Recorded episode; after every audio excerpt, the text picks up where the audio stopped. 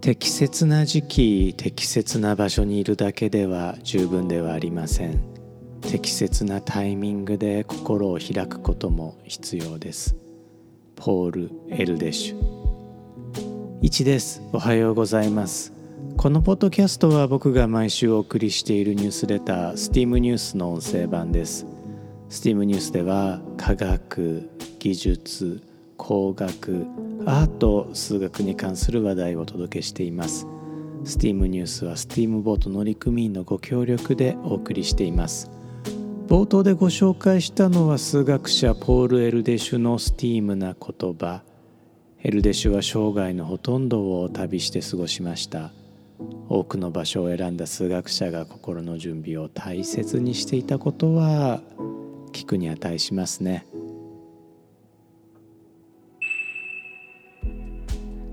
さて steam.fm エピソード117は Steam ニュース第116号から神にサイコロを振らせるにはをお届けします。このエピソードは2023年2月9日に収録しています。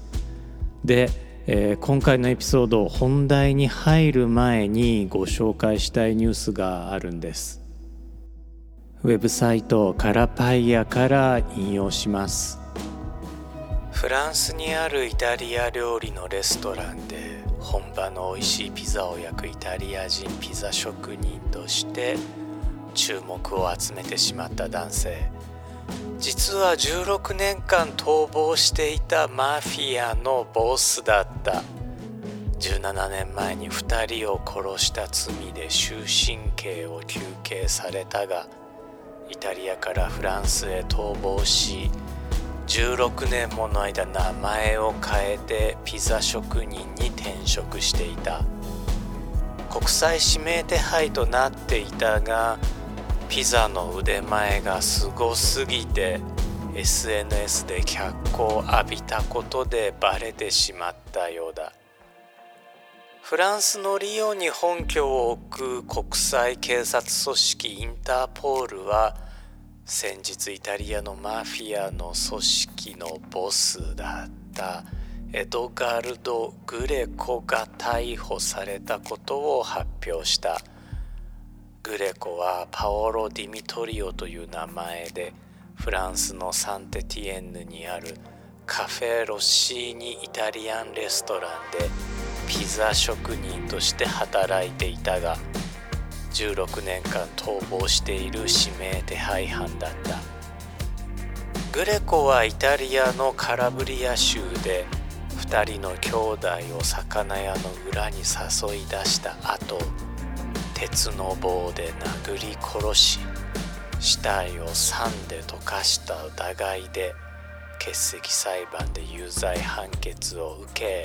終身刑となった。ということで、えー、イタリアのマフィアのボスがフランスに逃亡中にピザ職人として評判を呼んでしまったという話だったのですが実はですねこのピザ屋さんカフェロッシーニで僕がこの僕ピザ食べたことあるんですよね。時期的に言っておそらく僕グレコのピザ食べてるんです。カラパイヤの生地はこう続いています。覆面捜査官がピザ職人パオロの焼いたピザを持ち帰り付着していた DNA の解析を行ったところ見事グレコのものと一致。ピザ職人パオロは紛れもなく逃亡中のマフィアのボスグレコであることが明らかとなった。グレコはサンテティエンヌの地元新聞の取材を受けピザ作りの専門知識について自慢した後フランス警察に逮捕された。いやびっくりですよね。でピザなんですがこれ美味しかったんですよ。ただまあ何とも不思議な後味ですよね。さて本題に入りましょう。物理学者アルベルト・アインシュタインは神はサイコロを振らないと言いました。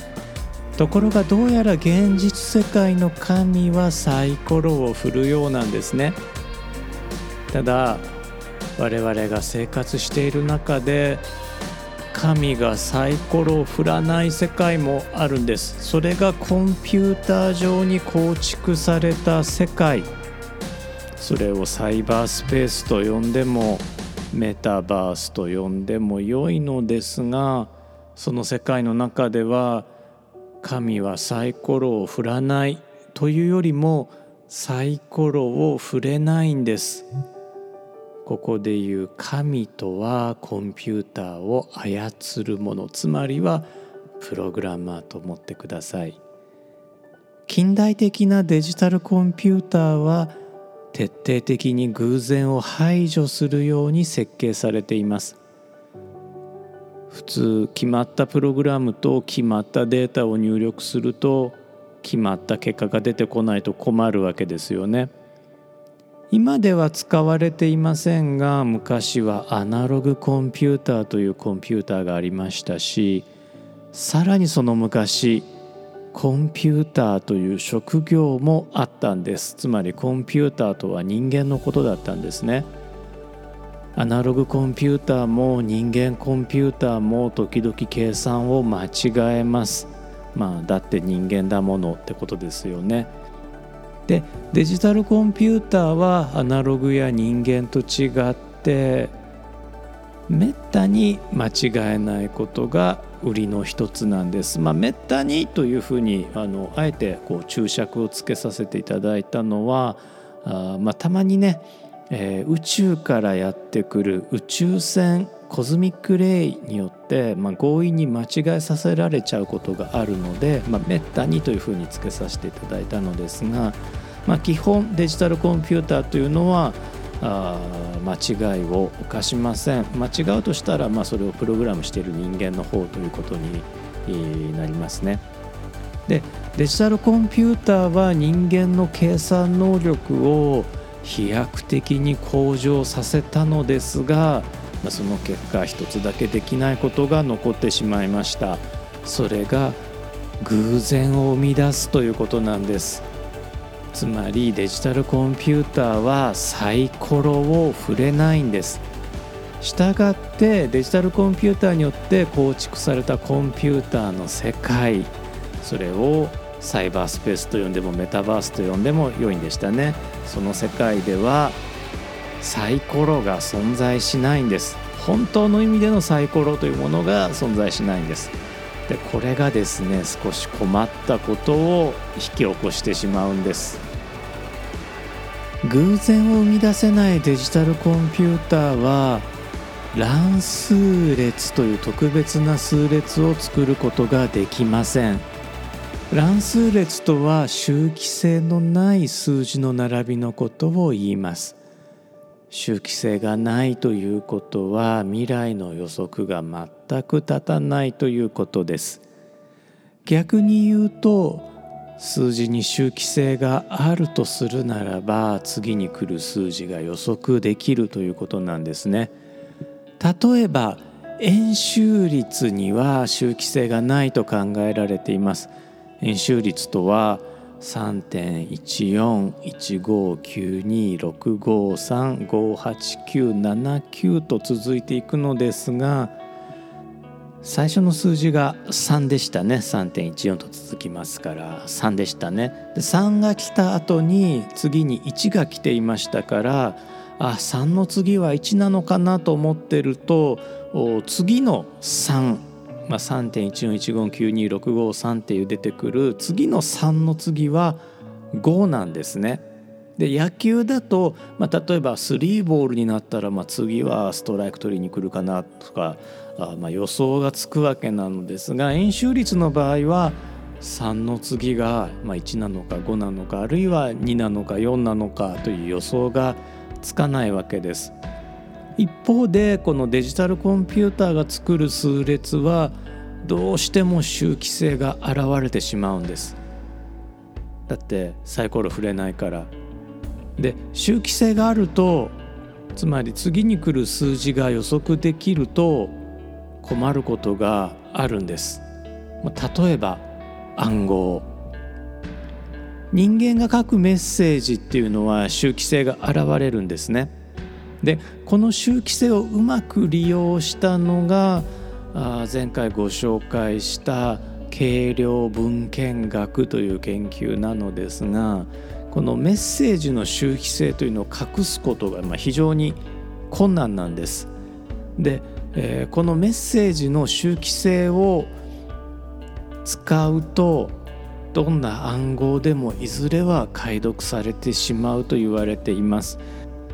第二次大戦中に使われた、まあ、非常に解読が難しいとされた暗号デバイスエニグマですね。これはあメッセージを暗号化して、えー、仲間に届けるものだったのですがあただあ人間の言葉を暗号化しているわけなのでどうしてもその人間の言葉の方に周期性が現れてしまっていたわけですねそれで結局解読されてしまいますで、えー、第二次世界大戦以降もですね、えー、この暗号を解読されないようにということで、えー、乱数表という、まあ、数値を並べた表を味方に配っておくということがよく行われています。これは周期性のない乱数列を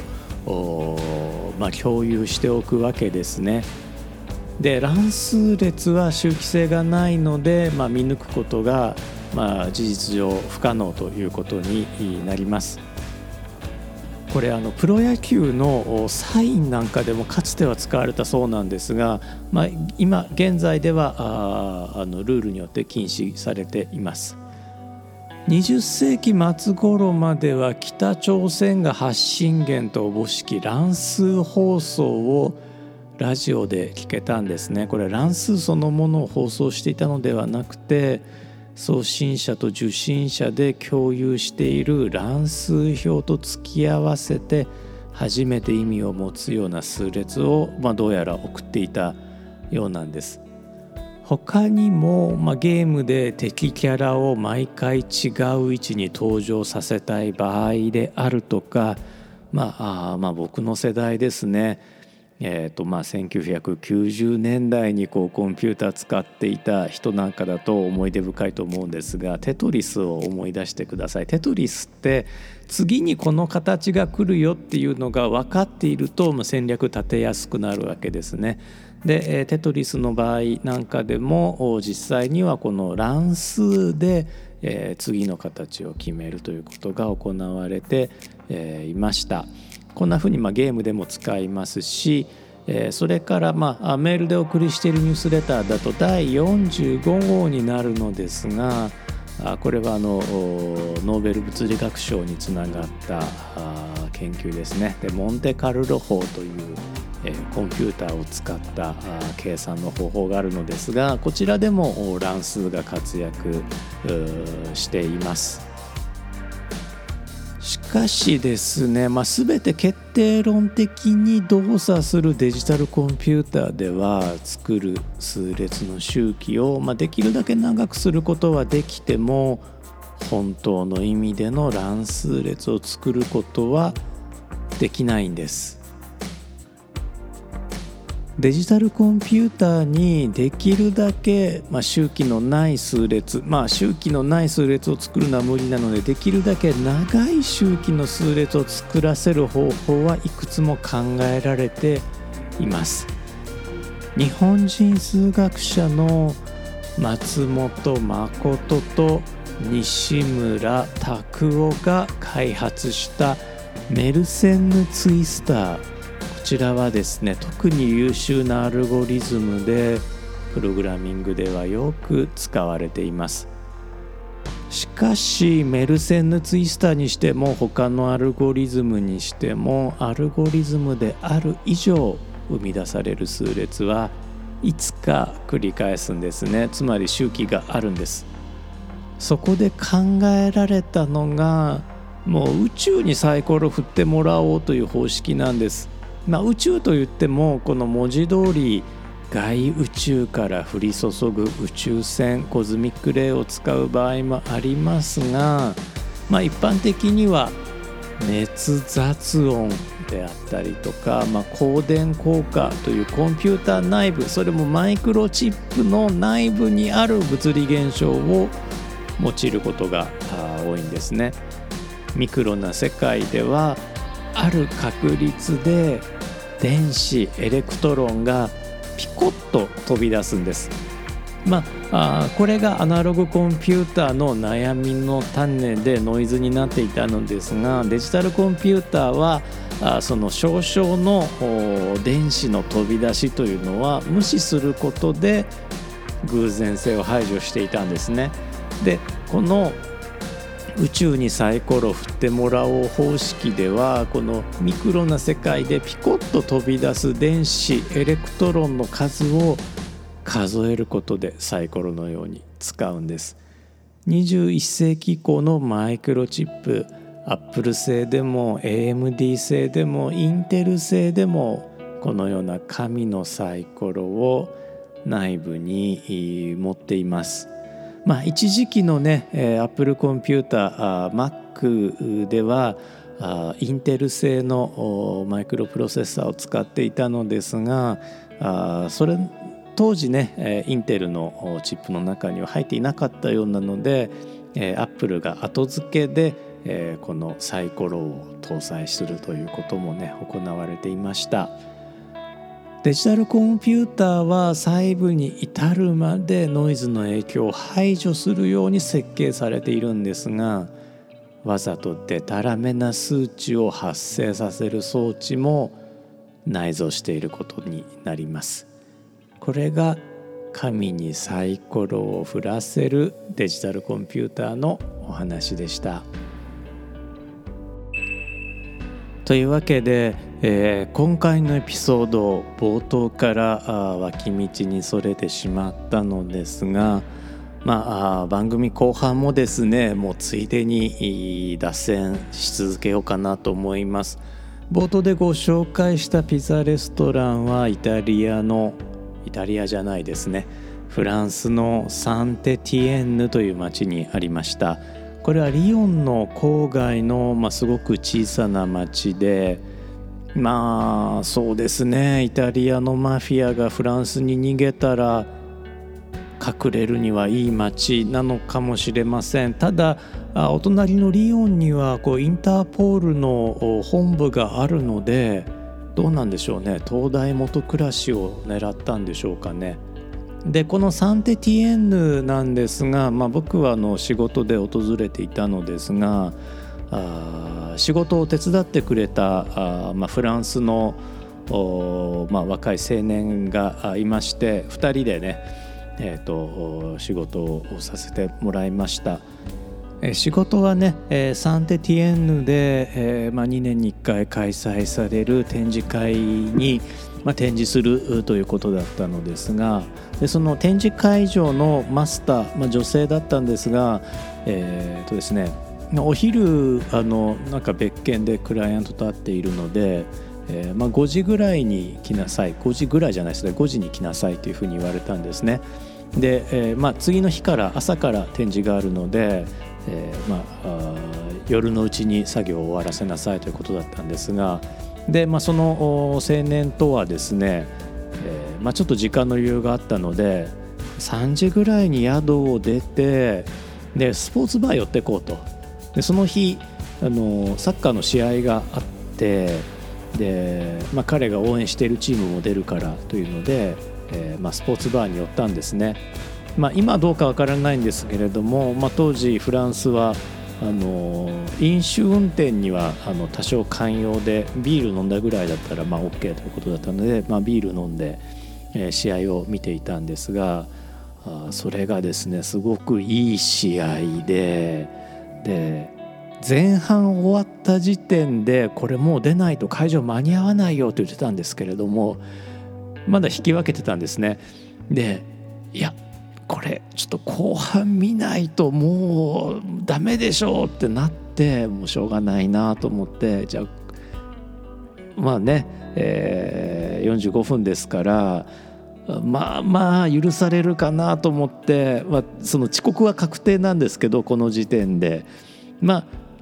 30分遅刻ぐらいで収まるかなぐらいだったので見るかと思って見始めたら後半もめちゃくちゃいい試合で僕全然ねサッカー詳しくないんですけれどもそんな素人目に見てもいい試合だったんですよもう一進一退の。で延長戦に入っちゃったんですよ。でもそこで帰るなんてありえないじゃないですか。でもう僕はいやでもその仕事はきっちりしなきゃと思ったんですけれどもいやでももうバーもめちゃくちゃ盛り上がっていてでまあ僕なんかねその一緒にいたあの仲間はフランス人だからこう、まあ、盛り上がるわけなんですけど僕みたいな外国人も巻き込んでもうバーがすごい盛り上がってくれて「おお前も応援してくれるのか？どうだ？俺たちのチームは」みたいな感じですごい盛り上がってで結局延長も2回行ったんですよ。最後 PK まで行ったんじゃないかなと思うんですがいや盛り上がったんですけども大遅刻ですよ。もう2時間ぐらい約束の時間から遅刻してで展示会場行きました。もう明かり真っ暗。でほら見ろよ。もうマスター怒って帰っちゃったじゃないか。みたいなことをぶつくさ言っていたら明かりがパーンってついて奥からその女性マスターが出てきてあ怒られる。待たせちゃったと思ったら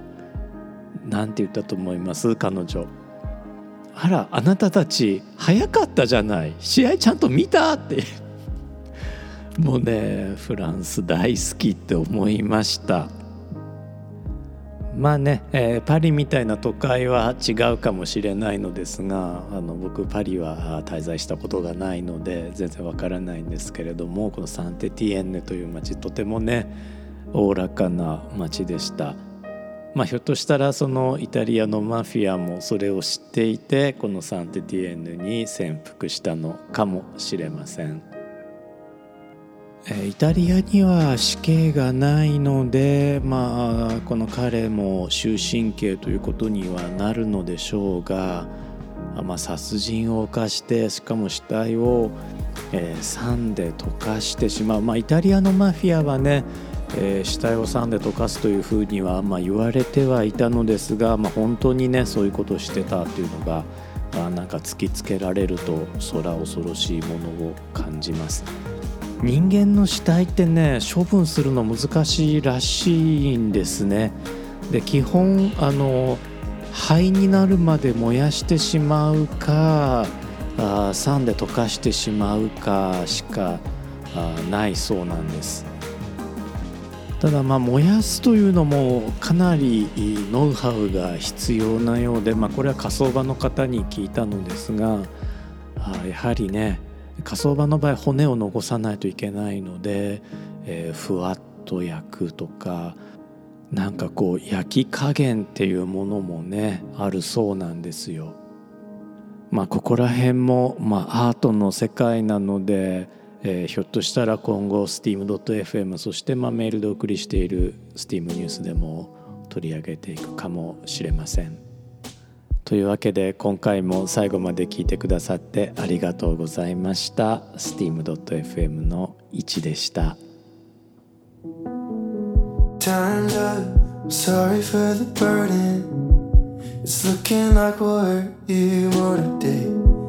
And I don't see the end Done enough, is the earth still turning? Would it be deserving if you sent us away?